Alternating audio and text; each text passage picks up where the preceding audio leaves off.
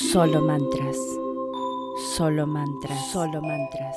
Solo mantras. Solo mantras. Solo solo mantras. Solo mantras. Solo mantras. Solo mantras. Solo mantras. Solo mantras. Solo mantras. Solo mantras. Solo mantras. Bienvenidos a otro episodio de Solo Mantras. Seguimos con la lectura de las 21 oraciones más eficaces de la Biblia de Dave Early y hoy llegamos a la oración número 9, que es Respóndeme. Primero vamos a recordar todas las oraciones que hemos leído hasta ahora. La primera, que todo me vaya bien. Bendíceme. Ven con nosotros. Dame una señal. Acuérdate de mí. He pecado. Ensancha mi territorio. Dame sabiduría. Y hoy, respóndeme. Y comienza así. Respóndeme. La oración de Elías. 1 Reyes 18:37. Elías necesitaba un milagro. Hay muchas veces en lo que necesitamos es una respuesta a una oración, y hay otras raras ocasiones que probablemente nos ocurren una sola vez en la vida en que necesitamos tener un milagro. El profeta del Antiguo Testamento no necesitaba una respuesta agradable, común y corriente y fácil de explicar a una oración la situación demandaba un milagro verificable, impresionante, que sobrepasara las leyes de la naturaleza, innegable, que dejara a todos con la boca abierta y que fuera rotundo.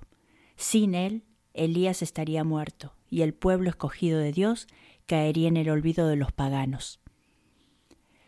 Como diría Charles Dickens, era el peor de los momentos. El rey Acab y la reina Jezabel habían conducido a la nación de Israel por un camino que se desviaba del Señor. Y luego pisaron el acelerador, y ay de aquel que causara un atasco. Acab era un hombre cuya maldad solamente quedaba sobrepasada por la maldad de su esposa, Jezabel. Todo lo que tocaba esta mujer destilaba iniquidad y emanaba maldad. Juntos promovieron públicamente la adoración del dios pagano Baal. Para impactar a la nación, para que no siguiera por este peligroso camino, el Señor envió una sequía. No fue una señal estacional, sino una plaga enviada del cielo que duró tres largos años. La falta de lluvia era una obvia bofetada en la cara del supuesto dios de la lluvia, Baal. Después de tres años de no llover, la gente se encontraba precariamente con un pie en cada lado, siguiendo parcialmente al falso dios y de algún modo intentando también seguir al Señor. Sin duda, no es un buen lugar donde estar. A este caldero hirviendo de caos envió Dios a su hombre, Elías, el profeta tosco. Era un mensajero salvaje, excéntrico y osado del Dios Todopoderoso. Arriesgando su vida, Elías se enfrentó a Acab y le retó a juntar a la gente para un duelo de poderes entre los dioses. Cuando llegó el día de la decisión, Elías estaba solo en el monte Carmelo, frente a 450 profetas de Baal y 400 profetas de la diosa Acera ante la nación reunida de Israel. Las apuestas eran 950 a 1. Parecía que el duelo estaba desequilibrado, y como luego resultó, así fue. Dejando a un lado lo políticamente correcto, Elías confrontó a la gente con el desafío Dejen de estar sentados en la valla. Si el Señor es el Dios verdadero, síganle. Si es Baal, el verdadero, síganle a él. 1 Reyes 18:21. La gente se quedó en medio de un silencio pasmoso mientras él procedió. Tengamos un duelo entre los dioses. Ambas partes ofreceremos un buey en el altar. Los profetas de Baal orarán a su Dios, y yo oraré al mío. El Dios que responda con fuego demostrará ser el verdadero Dios. El ganador se lo lleva todo. Como se supone que Baal controlaba los relámpagos, los truenos y la lluvia, todo el mundo estuvo de acuerdo. A los seres humanos nos encanta ver autos destrozados. El show prometía ser un espectáculo. Los profetas de Baal comenzaron primero. Oraron toda la mañana. Baal, respóndenos. La única respuesta que recibían era un muro de silencio absoluto. Cuando Elías comenzó a mofarse de ellos, oraron más alto, más fuerte y con más pasión. hicieron todo lo que se les ocurrió para conseguir una respuesta de su deidad. Sin embargo, no hubo ni un destello siquiera como una respuesta. Oraron toda la tarde, nada, cero. Baal había fracasado. Luego fue el turno de Elías. Primero reparó el altar que otros profetas habían destruido en sus vanos intentos por atraer la atención de Baal. Cavó una zanja todo alrededor del altar y luego puso madera sobre ella y otro buey. Después hizo algo totalmente estrafalario. Elías empapó todo el altar de agua, una y otra vez, hasta que el exceso de agua llenó la zanja. Debía de haberse vuelto loco. Si 950 profetas orando no pudieron hacer que su Dios mandara ni una chispa, ¿cómo pensaba él que un hombre podría hacer que su Dios consumiera el sacrificio empapado de agua? de pie frente al altar ante toda una nación y con cientos de falsos profetas y el rey Acab, Elías necesitaba un milagro. Si fallaba, le matarían, y el Señor sería echado de la nación a través de la influencia política del rey. Así que Elías hizo lo único que un hombre con una desesperada necesidad de un milagro hace. Se puso a orar. ¿Cuán grande es Dios? Suficientemente grande. Por tanto, Elías ofreció una de las oraciones más eficaces que se han escrito en la Biblia y le pidió a Dios algo verdaderamente grande. A la hora del sacrificio vespertino, el profeta Elías dio un paso adelante y oró así. Señor, Dios de Abraham, de Isaac y de Israel, que todos sepan hoy que tú eres Dios en Israel, y que yo soy tu siervo, y que he hecho todo esto en obediencia a tu palabra. Respóndeme, Señor, Respóndeme, para que esta gente reconozca que tú, Señor, eres Dios, y que estás convirtiendo a ti su corazón. 1 Reyes 18, 36, 37. Respóndeme. Elías ofreció una simple petición con una sola palabra, respóndeme, y Dios lo hizo. En ese momento cayó el fuego del Señor y quemó el holocausto, la leña, las piedras y el suelo, y hasta lamió el agua de la zanja. 1 Reyes 18:38. Les leí esta historia a mis hijos cuando eran pequeños. Uno gritó de alegría y otro miró a su alrededor y dijo, ¡Caramba! El tercero sonrió y dijo, Bien. Me hubiera encantado ver el fuego del Señor descendiendo del cielo. ¿No hubiera sido increíble ver las miradas en los rostros de la gente? Qué sacudida ser testigo de la humillación y el bochorno total de los faltos profetas. ¿No hubiera sido todo un deleite ver la ira y la frustración de la malvada cara del rey? La petición de Elías fue poderosa. Los profetas de Baal oraron todo el día y Baal no pudo ni tan siquiera hacer que saltara una chispa para encender la madera seca.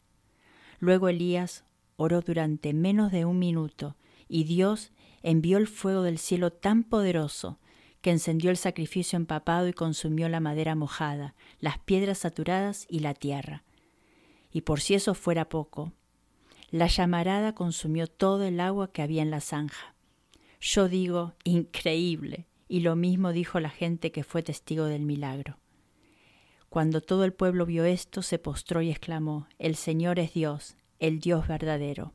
1 Reyes 18:39. ¿Cuán grande es Dios? suficientemente grande. La dirección espiritual de toda una nación giró de nuevo hacia Dios, porque un hombre no tuvo miedo de confrontar al enemigo y pedirle un milagro a Dios. Elías vivió en la grandeza de Dios y los milagros fueron el resultado. Elías oró, respóndeme, y Dios lo hizo. Oró, respóndeme, y muchas personas volvieron al buen camino. Él pidió un milagro que produjese una victoria y el enemigo fue aplastado. Hace 25 años tuve el privilegio de oír hablar a una mujer maravillosa. Ellen Rothberg era una doctora misionera que pasó 20 años ministrando en el Congo. Esta es una de las increíbles historias que contó. Una noche había trabajado mucho para ayudar a una madre en la sala de parto, pero a pesar de todo nuestro esfuerzo, murió, dejándonos un diminuto bebé prematuro y una niña llorando de dos años. Nos estaba costando mantener al bebé vivo, ya que no teníamos incubadora, no teníamos electricidad para enchufar una incubadora, tampoco teníamos instrumental para una alimentación especial. Aunque vivíamos en el Ecuador, a menudo las noches eran frías con corrientes de aire muy traicioneras. Un estudiante para comadrona fue a buscar la caja que teníamos para todos los bebés y el algodón hidrófilo con el que envolver al bebé. Otra fue a encender el fuego y a llenar una bolsa de agua caliente. Volvió poco después angustiada para decirme que al llenar la bolsa estalló. La goma se estropea fácilmente en los climas tropicales. Y era nuestra última bolsa de agua caliente, exclamó. Como en Occidente no sirve de nada llorar por haber derramado la leche, también en África Central se puede decir que no sirve de nada llorar por una bolsa de agua estallada. No crecen en los árboles y no hay tiendas en los caminos de la selva. Yo dije, de acuerdo, pon al bebé lo más cerca del fuego que puedas sin que peligre, y duerme entre el bebé y la puerta para evitarle las corrientes de aire. Tu tarea es mantener al bebé calentito. Al día siguiente, como la mayoría de los días, me fui a orar con uno de los niños huérfanos que querían venir conmigo. Les daba a los niños varias sugerencias de cosas por las que orar, y les hablé del bebé prematuro. Les expliqué nuestro problema con mantener al bebé calentito, mencionándoles el incidente de la botella de agua caliente. El bebé podría morir fácilmente si se enfriaba, también les hablé de su hermana de dos años, la cual lloraba porque su mamá se había muerto. Durante el tiempo de oración, una niña de diez años, Ruth, oró con la usual brevedad directa de nuestros niños africanos. Por favor, Dios, oró, envíanos una bolsa de agua. No servirá de nada que sea mañana. Dios, porque el bebé estará muerto, así que por favor envíala al mediodía. Mientras yo gritaba por dentro por la audacia de la oración, ella añadió una coletilla. Y mientras lo haces, ¿podrías por favor enviar una muñeca para su hermana a fin de que sepa que tú realmente la amas? Como sucede a menudo con las oraciones de los niños, me puso en un aprieto. ¿Podía yo decir honestamente amén? Simplemente no creía que Dios pudiera hacer eso. Oh sí, sé que Dios puede hacer cualquier cosa, eso dice la Biblia, pero hay límites, ¿no es así? La única manera en que Dios podía responder a esa oración en particular sería enviándome un paquete desde la tierra natal. Yo llevaba en África casi cuatro años en ese entonces y nunca había recibido un paquete de la tierra natal. De cualquier modo, si alguien me enviara un paquete, ¿quién pondría en él una bolsa de agua caliente? Yo vivía en el Ecuador. A media tarde, mientras estaba enseñando en la escuela de entrenamiento de enfermeras, llegó un mensaje de que había un auto en la puerta de mi casa. Cuando llegué a casa, el auto ya se había ido, pero ahí estaba en la terraza. Había un gran paquete de diez kilos. Sentí que las lágrimas llenaban mis ojos. No podía abrir el paquete sola, así que mandé a llamar a los niños del orfanato. Juntos les quitamos la cuerda, deshaciendo cuidadosamente cada nudo. Doblábamos el papel, cuidando que no se rompiera en exceso. La emoción iba aumentando. Unos treinta o cuarenta pares de ojos estaban enfocados en esa gran caja de cartón. Desde arriba saqué unos jerseys de punto muy coloridos. Los ojos se iluminaban mientras los iba repartiendo. Luego había vendajes para los pacientes de la lepra y los niños parecían un poco aburridos. Después apareció una caja de pasas. Con ellas haríamos un buen lote de bollos el fin de semana. Después, al meter mi mano de nuevo, sentí ¿sería cierto? Lo agarré y lo saqué. ¡Sí!